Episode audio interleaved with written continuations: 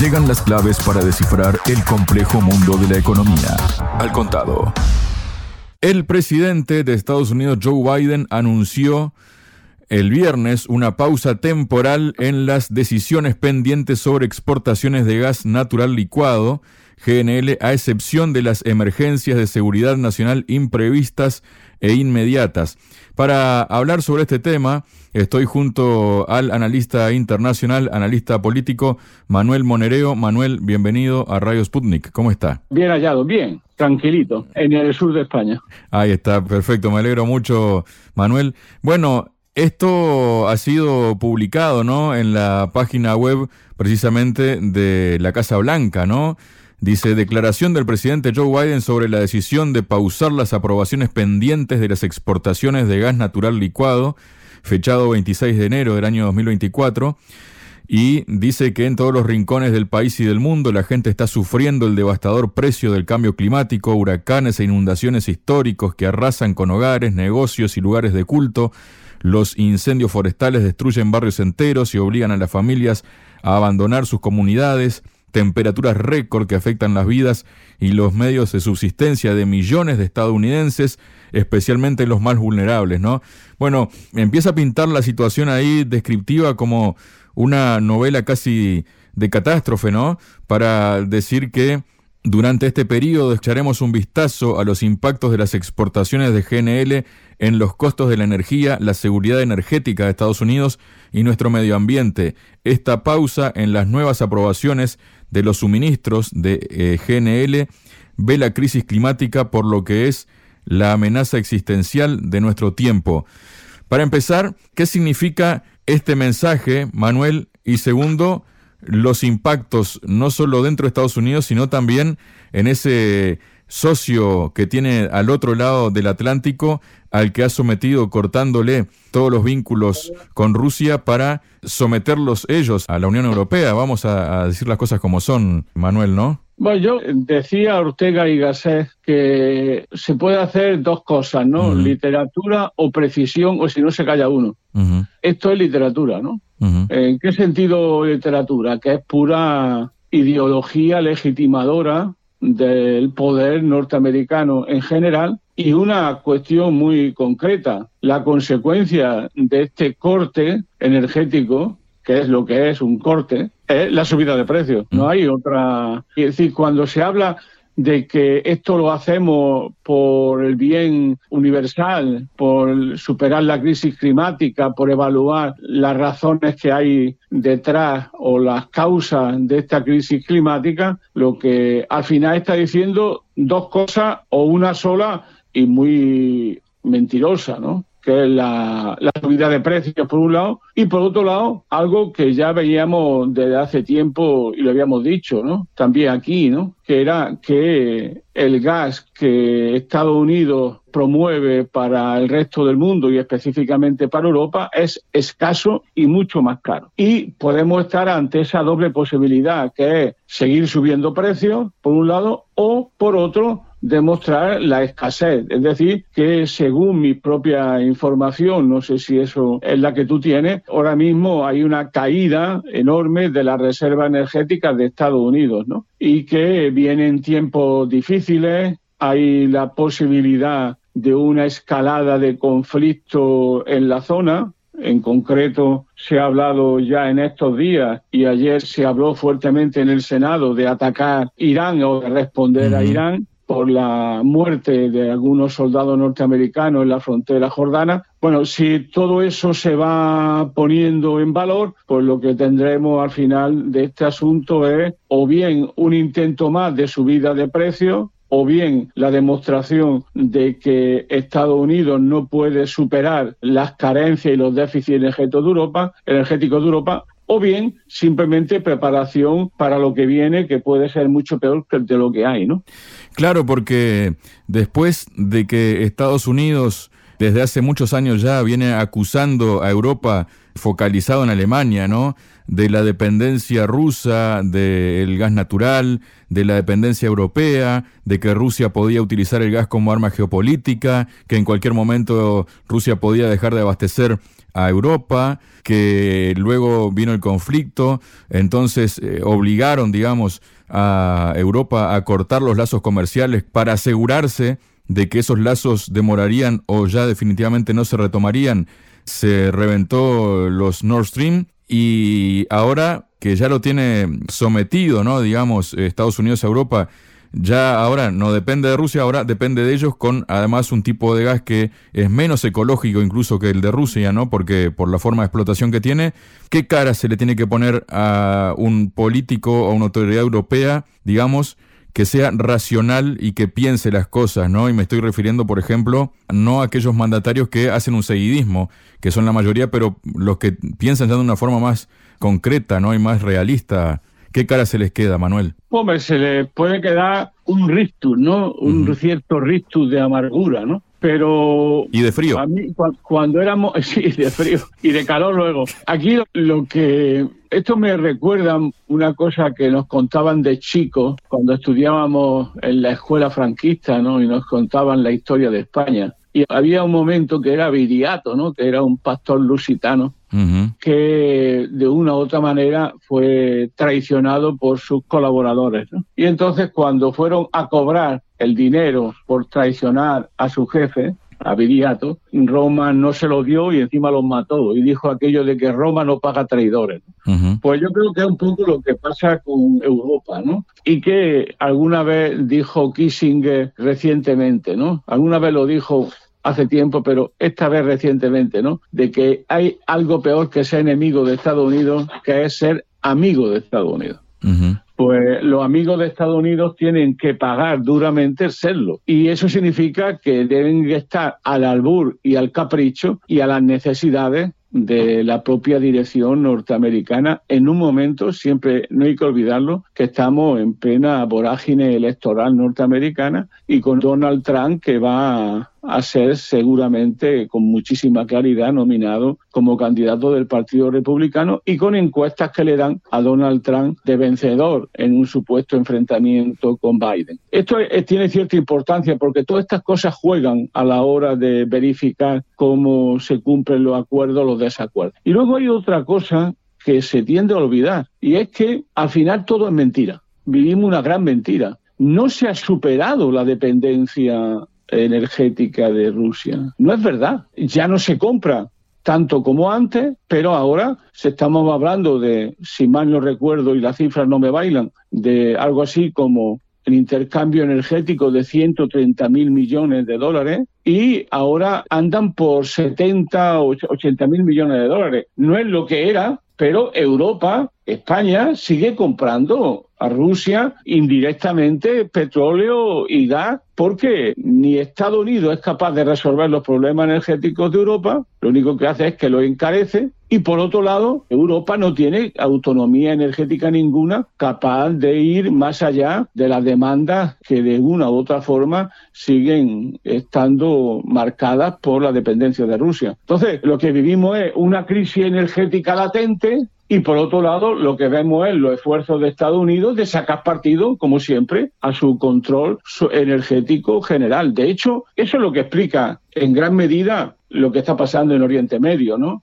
Que es el intento de Estados Unidos de controlar las fuentes energéticas fundamentales y en torno a lo que podemos llamar la geopolítica del petróleo, organizar la geopolítica global y específicamente su capacidad para sancionar y determinar la política de otros estados. ¿no? Entonces yo creo que esa geopolítica del petróleo sigue siendo un elemento decisivo, como se ve muy bien, y tú lo acabas de decir, cuando hablamos del Nord Stream 1, del Nord Stream 2, y lo que vemos es las dificultades que tiene Europa para autoabastecerse de un consumo energético que, lejos de amainar, sigue creciendo, ¿no?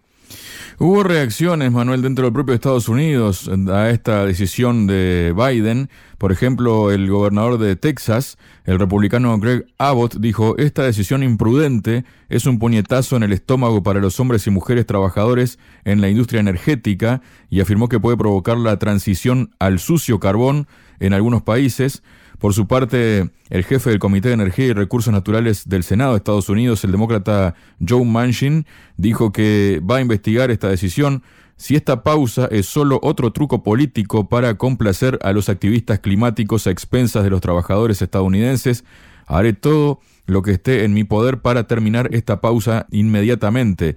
También el presidente de la Cámara de Representantes, el republicano Mike Johnson, calificó como indignante la decisión, dijo, al doblar la rodilla ante los activistas climáticos, el presidente fortalece a Rusia, debilita la seguridad energética de Estados Unidos y obliga a Europa a depender de las sucias exportaciones rusas, calificándolo además de abyecto fracaso a la pausa. Y el Washington Post también, de acuerdo a esta publicación, las preocupaciones sobre la reducción de las exportaciones a la luz del conflicto geopolítico con Rusia también han sido manifestadas por varios altos funcionarios de la administración Biden, en particular el secretario de Estado Anthony Blinken y el asesor principal del Departamento de Estado de Estados Unidos para la Seguridad Energética, Armos Holstein. ¿Qué le parece estas reacciones internas en Estados Unidos? Bueno, cuando hablamos de Estados Unidos hay que tener en cuenta que en general tampoco la izquierda es muy lúcida en esto, ¿no? Ni en esto ni en casi nada. No entender muy bien el conflicto entre Donald Trump y Biden, el conflicto entre demócratas y republicanos, no es un conflicto entre comillas, entre izquierda y derecha, ¿no? Es algo más, y algo más crudo, algo más duro, que es una guerra civil larvada que existe en Estados Unidos. Tú has hablado del gobernador de Texas, pero ahora mismo hay un conflicto que puede terminar siendo un conflicto armado entre la Guardia Nacional de Texas y de 25 estados que han mostrado su solidaridad con Texas y el gobierno central. No estamos hablando de cosas pequeñas en Estados Unidos. Y lo que está ocurriendo, por eso fíjate que en el debate se opone, ¿no? A la causa climática, la causa de los trabajadores, ¿no? si te fijas bien, ¿no? Es de nuevo, pero en el fondo es lo que divide a la sociedad norteamericana y muy parecida a la sociedad europea, más allá de los viejos alineamientos, es entre lo que podemos llamar los globalistas y lo que podemos llamar los soberanistas, por decirlo así, ¿no? Y en el fondo, en estos soberanistas está fundamentalmente la clase trabajadora norteamericana y específicamente la clase trabajadora blanca. Entonces, en este mundo es difícil de entrever y de dar a conocer, dada el control que sobre los medios tiene Estados Unidos, sobre los medios globales. Es muy interesante este debate porque tiene mucho que ver con problemas muy de fondo de la sociedad norteamericana que están emergiendo cada vez con mayor crudeza y que en el fondo es una oposición entre lo que podamos llamar el Estado Unido imperial globalista, que de una u otra forma entra en contradicción con las esperanzas, demandas, necesidades de una gran parte de la población norteamericana y una oposición entre élites, ¿no? entre modos de verla. Obviamente Donald Trump es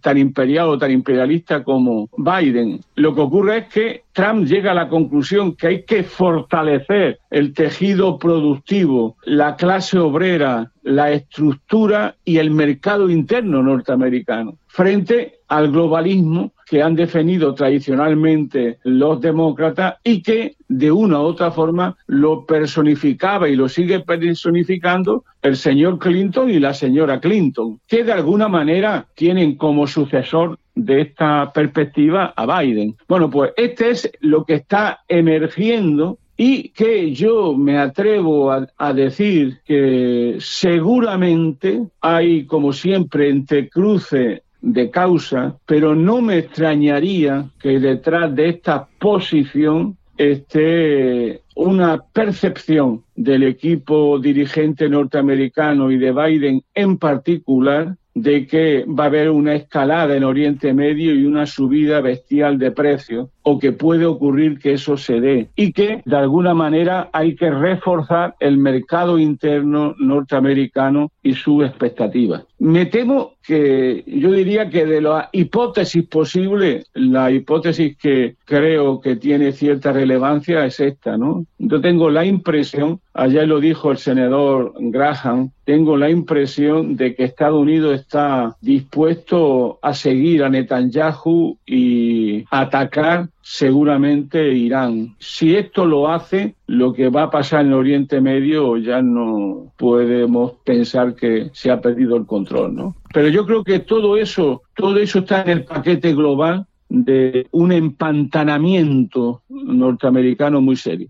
Ahora que habla de apantanamiento, Manuel, y como todo tiene que ver con todo, ¿no? Y Europa se puede ver afectada por estas medidas de Estados Unidos, Europa ha tomado sus decisiones y Europa ahora ha decidido ya hace un tiempo otorgar otra línea de ayuda por 50 mil millones de euros al régimen de Ucrania, algo que está vetando el primer ministro de Hungría, Víctor Orbán. La cuestión es que la Unión Europea, ¿no? Parece que no se está enterando de esto que está pasando ahora, esta decisión de frenar las exportaciones de Estados Unidos de GNL, ¿no? No se está enterando, parece, de cómo puede afectarla, pero sigue como en su universo paralelo, ¿no? Y ahora estaría elaborando un plan para sabotear la economía húngara si Budapest bloquea el nuevo paquete este de ayuda a Ucrania que hemos mencionado en una cumbre que se celebra esta semana según el Financial Times. Bruselas ha esbozado una estrategia para atacar directamente las debilidades económicas de Hungría, hundiendo su moneda y provocando un colapso de la confianza de los inversores en un intento de dañar el empleo y el crecimiento en el país. El medio destaca que si el primer ministro Víctor Orbán ferviente crítico del régimen de Kiev, no hace concesiones, los dirigentes de la Unión Europea podrían declarar públicamente el cese total de la financiación a Budapest con la intención de asustar a los mercados. El documento declara que en caso de que no se lleguen a un acuerdo en la cumbre del 1 de febrero, otros jefes de Estado y de Gobierno declararán públicamente que a la luz del comportamiento poco constructivo del primer ministro húngaro, no se proporcionen fondos de la Unión Europea a Budapest.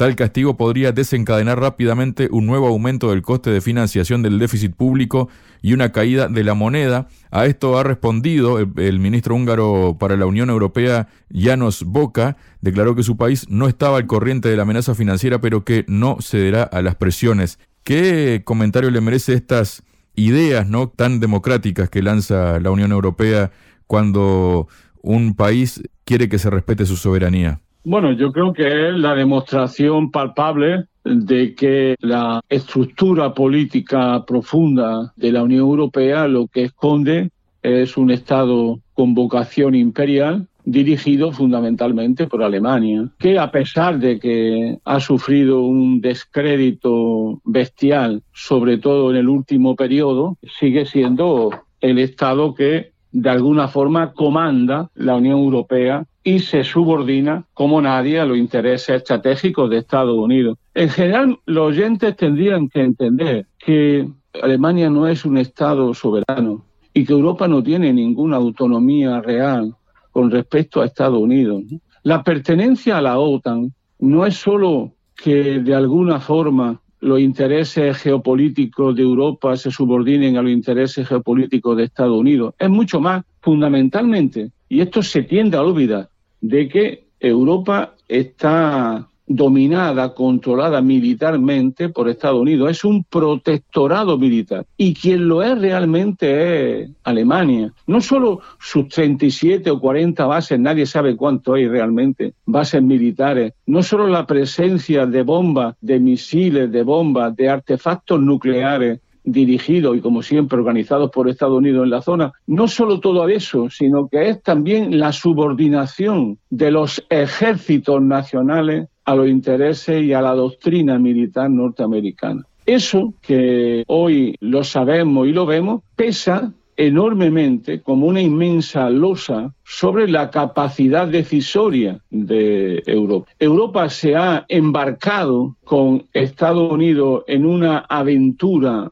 que viene de mucho tiempo atrás, que es la aventura de aislar, acosar, desintegrar y dividir a Rusia. Eso es una estrategia de tiempo, no solo de las viejas cosas que nos decía Wyszynski, sino un elemento esencial de la política europea, un elemento esencial de la política de la OTAN, que es aislar, acosar, arrinconar a Rusia para provocar una división en su élite y propiciar la desintegración de Rusia. Por eso la guerra de Ucrania, el conflicto en Ucrania, es algo pensado que se ha venido organizando desde tiempos atrás y que lo que le dejaba a Rusia era una doble opción o sufrir una derrota estratégica y tener que aceptar este statu quo que le ofrecía la Unión Europea o enfrentarse interviniendo militarmente en Ucrania de una manera preventiva a lo que iba a venir inexorablemente después. Es decir, reocupar el Donbass, reocupar Crimea y entrar en un conflicto permanente de la OTAN contra Rusia. Rusia se adelanta a esa situación. Bueno, eso que hoy se ve con mucha fuerza en lo que estamos viviendo. Y claro, Europa está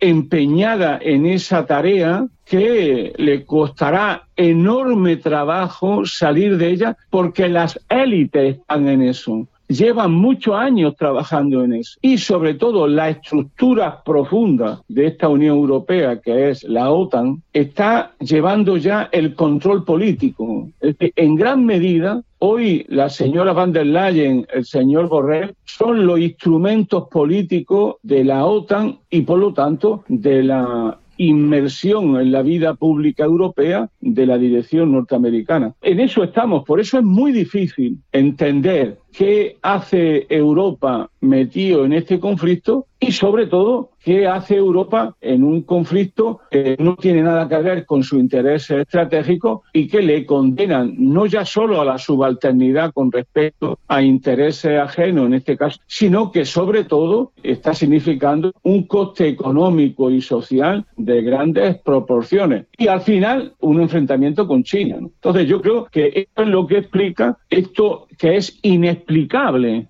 no es partiendo de una subalternidad estructural de la Unión Europea a los intereses geopolíticos y estratégicos de Estados Unidos. Hay quien piensa, ¿no? Emmanuel Todd, por ejemplo, o Volgan Streck, ¿no? Que en el fondo esta guerra en Ucrania tiene mucho que ver con subalternizar aún más Europa y que Europa no tenga ninguna autonomía estratégica en un momento donde Estados Unidos está preparado su enfrentamiento contra China. Muchas gracias, Manuel. A ti.